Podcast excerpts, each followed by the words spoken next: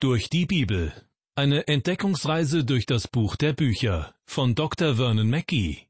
Ins Deutsche übertragen von Stefanie Gädecke und gesprochen von Kai-Uwe Wojczak. Ich begrüße Sie zu unserer Sendereihe Durch die Bibel. Herzlich willkommen dazu. Beim letzten Mal ging es unter anderem darum, dass es sich in jedem Fall lohnt, regelmäßig eine Art Bestandsaufnahme in Bezug auf den Zustand des eigenen Glaubens zu machen. Erforscht euch selbst, ob ihr im Glauben steht, prüft euch selbst, empfiehlt der Apostel Paulus. Wenn wir ehrlich mit uns sind und feststellen, wo wir stehen, können wir weiter wachsen und stark werden, so dass Versuchungen für uns zu keiner ernsthaften Gefahr werden. Dann leben wir als Kinder Gottes nach dem Willen unseres Vaters und können Gemeinschaft mit ihm haben. In dieser Sendung werde ich an dem letzten Bibelvers, auf den ich beim letzten Mal bereits eingegangen bin, noch einmal anknüpfen. Das heißt, im Mittelpunkt stehen aus dem ersten Johannesbrief Kapitel 2 die Verse 19 bis 25. Mit dem letzten Vers, auf den ich in der letzten Sendung bereits eingegangen bin, möchte ich diesmal beginnen und noch einige Anmerkungen hinzufügen. Hören Sie also noch einmal aus dem ersten Johannesbrief, Kapitel 2, den Vers 19. Johannes schreibt dort über Menschen, die scheinbar fest in einer christlichen Gemeinde verankert waren. Sie sind von uns ausgegangen, aber sie waren nicht von uns. Denn wenn sie von uns gewesen wären, so wären sie ja bei uns geblieben. Aber es sollte offenbar werden, dass sie nicht alle von uns sind. Was in der Lutherbibel relativ kompliziert klingt, ist zum Beispiel in der Bibelübersetzung Neues Leben leicht verständlich formuliert. Dort heißt es über diejenigen, die nur scheinbar zu den treuen Mitgliedern einer Gemeinde gehörten, diese Leute haben unsere Gemeinden verlassen, weil sie nie wirklich zu uns gehörten, sonst wären sie bei uns geblieben. Als sie uns verließen, wurde deutlich, dass sie nicht zu uns gehören. Lassen Sie mich an dieser Stelle einen kurzen Rückblick einschieben über das, was Johannes zuvor im zweiten Kapitel seines Briefes angesprochen hat. Zu Beginn hat er betont, dass wir gewiss sein können, Kinder Gottes zu sein und mit ihm Gemeinschaft zu haben. Wir sind seine schwachen, hilfsbedürftigen, manchmal auch halbherzigen und versagenden Kindlein. Und doch können wir mit ihm Gemeinschaft haben, weil das Blut des göttlichen Sohnes Jesus Christus uns jeden Tag von unseren Sünden reinigt. Christus ist unser Fürsprecher, der oben beim Vater im Himmel für uns eintritt, und er ist auf unserer Seite. Dann, zu Beginn von Vers 3, hat Johannes angefangen, darauf hinzuweisen, dass Gott Liebe ist. Das ist sozusagen das Herz des ganzen Briefes. Der Begriff Liebe kommt ungefähr 30 Mal im ersten Johannesbrief vor. Laut Johannes können die Kinder Gottes Gemeinschaft miteinander haben, wenn die Liebe ihr Leben bestimmt. Mit anderen Worten, kleine, unreife und manchmal auch ungehorsame Kinder müssen erkennen, dass sie zu einem anderen Leben berufen sind. Sie haben zwar schon ein neues Wesen erhalten und leben für Gott, aber der Gehorsam ist der wahre Beweis dafür, dass sie dieses neue Wesen wirklich angenommen haben. Wenn man sich an seine Gebote hält, empfängt man das Leben. Und damit sind nicht nur seine Gebote gemeint, sondern auch sein Wort. Sich an sein Wort zu halten bedeutet, dass man dazu bereit ist, seine Gebote nicht nur zu befolgen und gerade so eben einzuhalten, sondern sogar noch mehr zu tun. Der Unterschied zwischen dem Gesetz und der Gnade wird durch die Worte von Johannes gut hervorgehoben. Danach sagt das Gesetz, der Mensch, der Gottes Satzungen und Rechte tut, wird durch sie leben. Aber die Gnade dreht sozusagen Ursache und Wirkung um und sagt, der Mensch, der lebt, wird Gottes Satzungen und Rechte befolgen. Das heißt, dass ein Mensch zuerst das Leben von Gott erhalten muss, bevor er für Gott leben kann. Mit seinem alten Wesen kann ein Mensch nicht für Gott leben. Das ist der grundlegende Unterschied zwischen Gesetz und Gnade. Man könnte es auch so ausdrücken. Das Gesetz sagt, tue dies und jenes. aber die Gnade sagt einfach nur Glaube. Dies sind zwei unterschiedliche Herangehensweisen, um das gleiche Ziel zu erreichen. Der springende Punkt jedoch ist, dass das Gesetz nie eine wirkliche Lösung für den Menschen gewesen ist, denn das alte Wesen kann unmöglich Gott gefallen. Wir alle ermangeln des Ruhmes, den wir bei Gott haben sollten. Letztendlich können wir also froh sein, dass es die Gnade gibt. Johannes zeigt uns im Verlauf von Kapitel 2, wie wir uns selbst testen können, ob unser Verhältnis zu Gott in Ordnung ist. Wir sollten uns Fragen wie diese stellen. Freue ich mich über den Willen Gottes und liebe ich seine Gebote? Wenn man ein Kind Gottes ist, hat man ein neues Wesen und will aus freien Stücken ihm gefallen. Das bedeutet aber auch, man kann nicht Gemeinschaft mit Gott und mit anderen Christen haben, wenn man in Sünde lebt. Im Buch der Sprüche steht, wer seine Sünde leugnet, dem wird's nicht gelingen, wer sie aber bekennt und lässt, der wird Barmherzigkeit erlangen. Natürlich wissen wir als Christen, dass das Blut Christi uns von unseren Sünden reinigt, aber anscheinend vergessen wir das oft im Alltag. Man kann aber nicht in Sünde leben und gleichzeitig Gemeinschaft mit Gott und anderen Christen haben. Wenn wir dagegen durch unser Leben und Handeln das Evangelium bezeugen, dann gibt uns das noch mehr Gewissheit über die Gemeinschaft mit Gott. Dabei geht es nicht nur um ein persönliches und kuscheliges Wohlgefühl der Sicherheit, sondern ich bin überzeugt davon, dass man ohne Zweifel wissen kann, dass man ein Kind Gottes ist. So eine Gewissheit ist nicht überheblich, verwegen, arrogant oder unverschämt, denn es handelt sich dabei nicht um eine grundlose Annahme, um leichtfertiges Vertrauen, um Selbsttäuschung oder Prahlerei, sondern wer sich seines Glaubens und seines Heils gewiss ist, zeigt dabei wahrhaftige Demut. Der Herr Jesus sagte, Meine Schafe hören meine Stimme, und ich kenne sie, und sie folgen mir und ich gebe ihnen das ewige Leben, und sie werden nimmermehr umkommen, und niemand wird sie aus meiner Hand reißen. Liebe Hörer, wer zu seinen Schafen gehört, der hört seine Stimme. In diesem Fall prahlt man nicht, wenn man sagt, dass man gerettet ist und dies sicher weiß, sondern damit bringt man zum Ausdruck, dass man einen wunderbaren Hirten hat. Es geht nicht darum, dass man selbst wunderbar ist, sondern dass man einen wunderbaren Hirten hat. Kommen wir nun wieder zurück zu unserem Bibeltext. In Vers 19 war von denen die Rede gewesen, die scheinbar fest in der christlichen Gemeinde verwurzelt waren und sie dann doch verlassen haben. Eben weil sie nicht, wie Johannes es ausdrückt, von der Gemeinde waren. Im Kontrast dazu heißt es nun in Vers 20, doch ihr habt die Salbung von dem, der heilig ist, und habt alle das Wissen. Johannes schreibt hier, dass wir als Christen die Salbung haben, und damit meint er die Salbung des Heiligen Geistes. Auch später in Vers 27 wird er sich damit befassen, wo er schreibt, die Salbung, die ihr von ihm empfangen habt, bleibt in euch.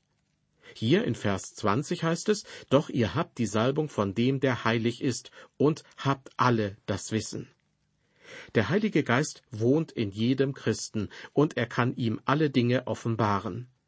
In seinem ersten Brief an die Korinther schreibt Paulus, Es ist gekommen, wie geschrieben steht, was kein Auge gesehen hat und kein Ohr gehört hat und in keines Menschen Herz gekommen ist, was Gott bereitet hat denen, die ihn lieben. Uns aber hat es Gott offenbart durch seinen Geist. In uns wohnt also jemand, der uns diese Dinge im Wort Gottes offenbaren kann. Wir haben eine Salbung, und jeder Mensch kann die Gewissheit seines Glaubens haben. Wenn man wirklich mit Gott ins Geschäft kommen will, entschuldigen Sie bitte diese Ausdrucksweise, dann muss man zu ihm kommen und ihn um das Licht seiner Führung und um Gewissheit bitten.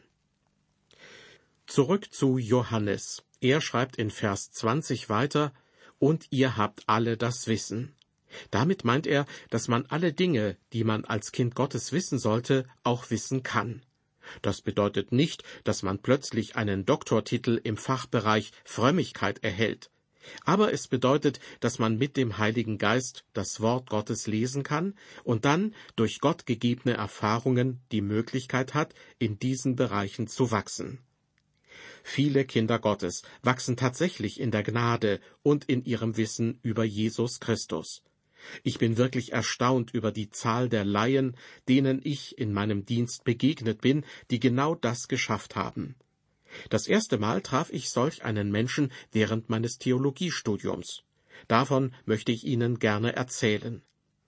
Ich bekam damals den Auftrag, an einem Sonntag in einer Baptistenkirche zu predigen. Ich musste meine Predigt viermal hintereinander halten, weil die Kirche viel zu klein war für die vielen Menschen, die dort sonntags hinkamen.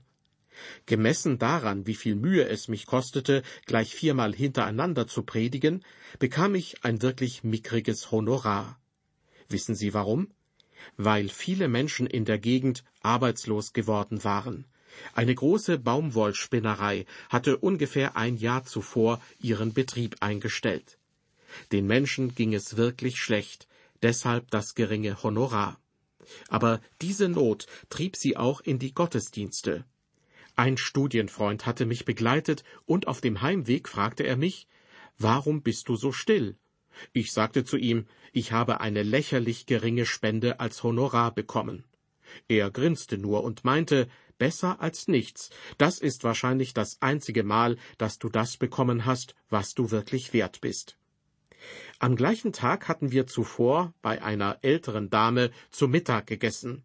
Sie wurde von allen Oma genannt. Ungefähr zwanzig Personen waren bei ihr zu Gast, doch ich glaube kaum, dass sie wirklich die Oma von allen war. Sie erzählte mir, dass sie nie lesen oder schreiben gelernt hätte und bat mich darum, ihr etwas aus der Bibel vorzulesen. Als Theologiestudent im ersten Jahr dachte ich, dass ich mein großes Bibelwissen mit ihr teilen und sie vielleicht auch ein bisschen beeindrucken könnte. Nebenbei bemerkt, dieses Wissen war nicht so groß, wie ich damals glaubte. Ich las ihr das vierzehnte Kapitel des Johannesevangeliums vor. Beim Lesen hielt ich immer wieder inne, um ihr den Text zu erklären. Aber schnell hatte ich den Eindruck, sie mit meinen Ausführungen zu langweilen.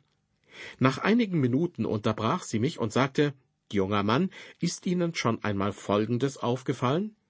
Und dann fing sie an, mir einige Dinge aus diesem Abschnitt zu erklären, die ich noch nie zuvor gehört hatte. Kein Lehrer hatte mir bisher das gesagt, was sie mir anhand dieses Bibelabschnitts erklärte. Noch bevor wir am Ende des Kapitels angekommen waren, hörte ich sprachlos zu, während sie mir etwas beibrachte. Der Freund von mir, der mich an diesem Tag begleitete, saß währenddessen in einer Ecke und ich wusste ganz genau, dass er auf dem Heimweg bestimmt die eine oder andere spöttische Bemerkung darüber machen würde. Schließlich gingen wir also los, und wie ich vermutet hatte, dauerte es nicht lange, bis es aus ihm herausplatzte. Du warst dieser Oma heute aber wirklich sehr behilflich. Ich fragte ihn, was meinst du, woher diese Frau ihr Wissen über das Johannesevangelium hat? Er antwortete, ist dir jemals in den Sinn gekommen, dass der Heilige Geist ihr Lehrer sein könnte? Vielleicht haben wir als Theologiestudenten die ganze Zeit über auf die falschen Lehrer gehört. Das machte mich nachdenklich, genauso wie die nicht ganz ernst gemeinte Bemerkung meines Freundes, dass die mickrige Spende aus dem Gottesdienst, gemessen an meinem eigenen Können, wahrscheinlich durchaus angemessen gewesen war. Liebe Hörer, auch in unserem Bibeltext wird gesagt, dass der Heilige Geist unser Lehrer sein soll. Deshalb schreibt Johannes in Vers 20, Ihr habt die Salbung von dem, der heilig ist, und habt alle das Wissen. Das ist unser Potenzial.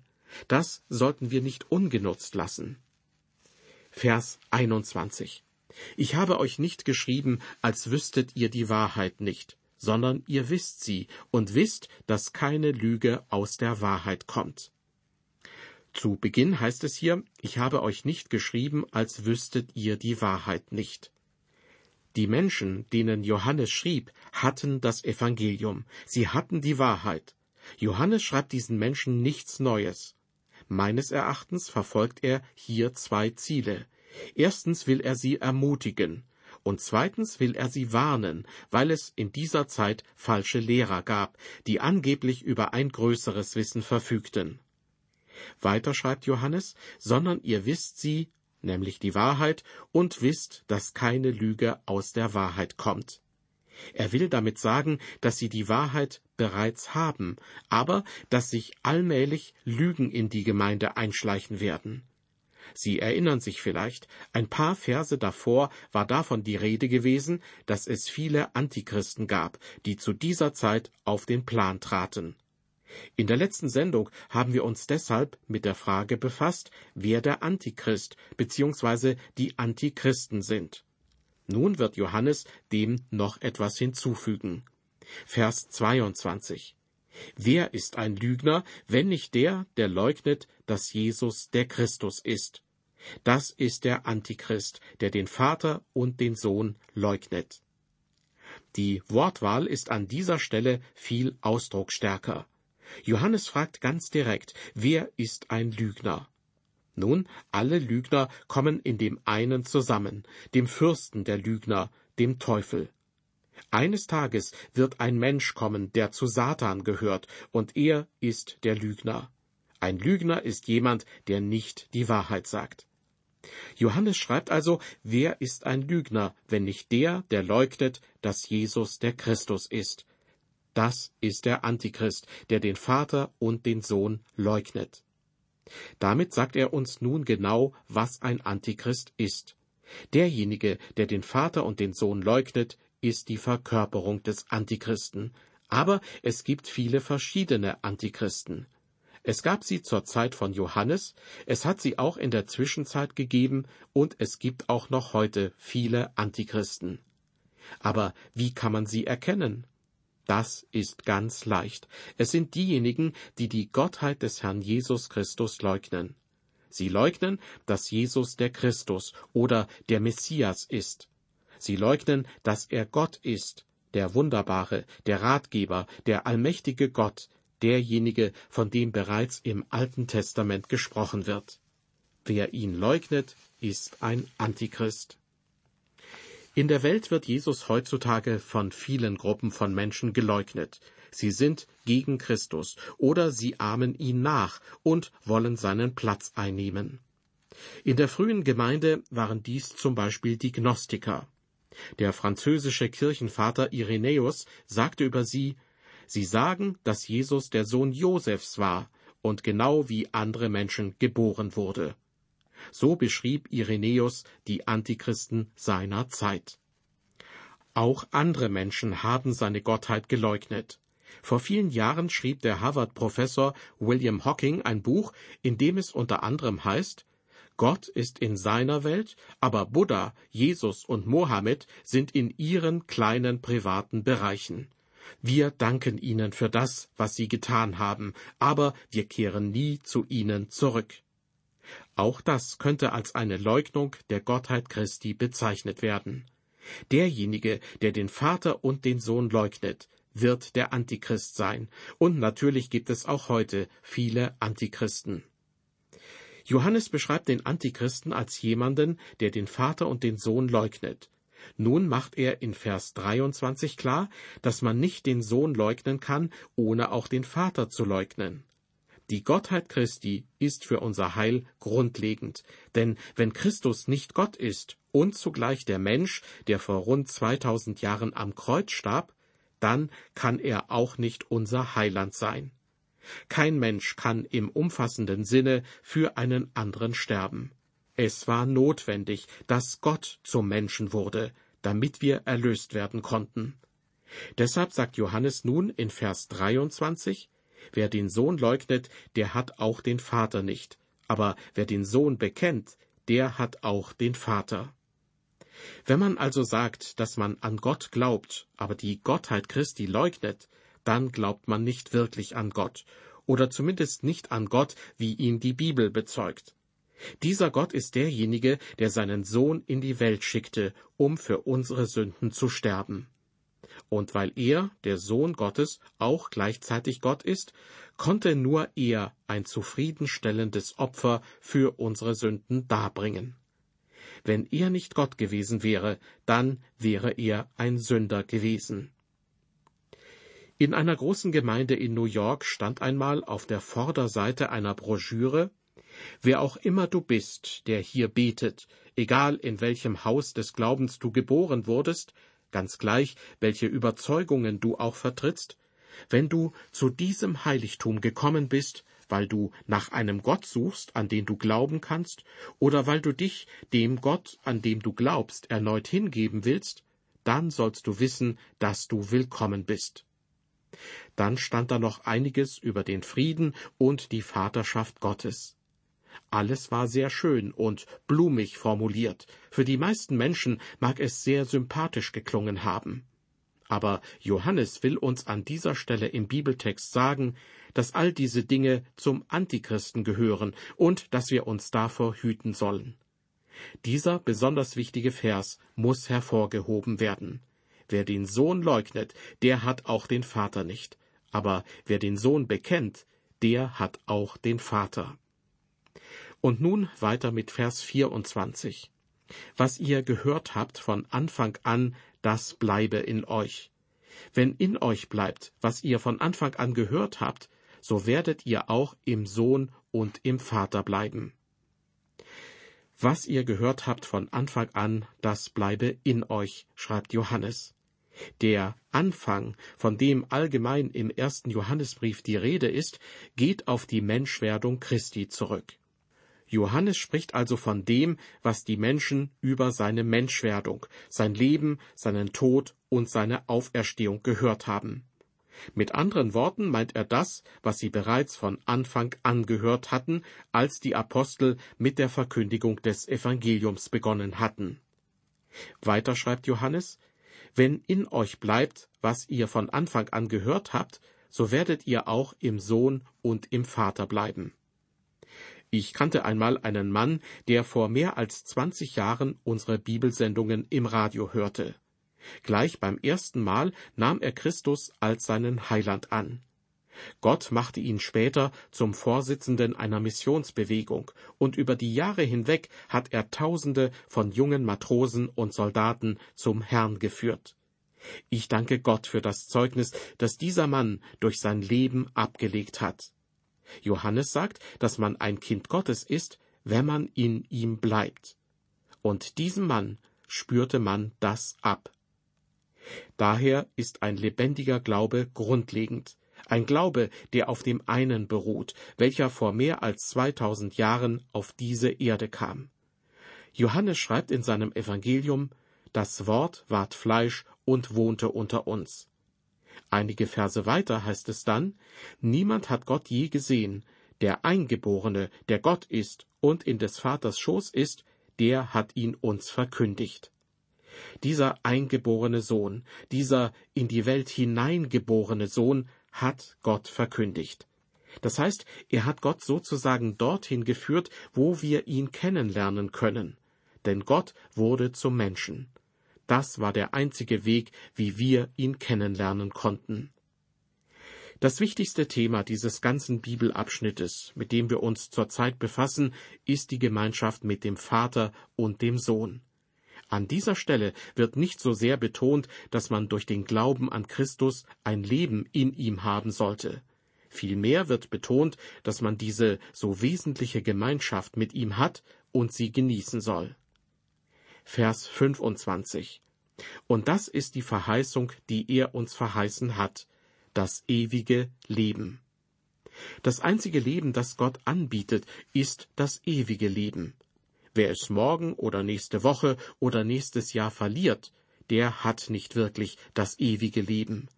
In solch einem Fall hat man ein anderes Leben, aber nicht das ewige. Der Bibeltext, mit dem wir uns in dieser Sendung befasst haben, stellt klar, wenn wir gegen den Antichristen gewappnet sein wollen, brauchen wir einen lebendigen Glauben, der jeder Versuchung widerstehen kann, egal wie groß sie auch sein mag. Das beste Vorbild, das man sich dafür wünschen kann, ist das Leben des Herrn Jesus Christus. Wenn wir nach seinen Geboten leben, ist es auch möglich, Gott kennenzulernen und mit ihm Gemeinschaft zu haben. Und wenn wir mit ihm Gemeinschaft haben, können wir seine Verheißung des ewigen Lebens empfangen. Ich möchte mich nun an dieser Stelle für Ihr Interesse bedanken und verabschiede mich von Ihnen. Auf Wiederhören bis zur nächsten Ausgabe unserer Sendereihe durch die Bibel. Und Gottes Segen mit Ihnen.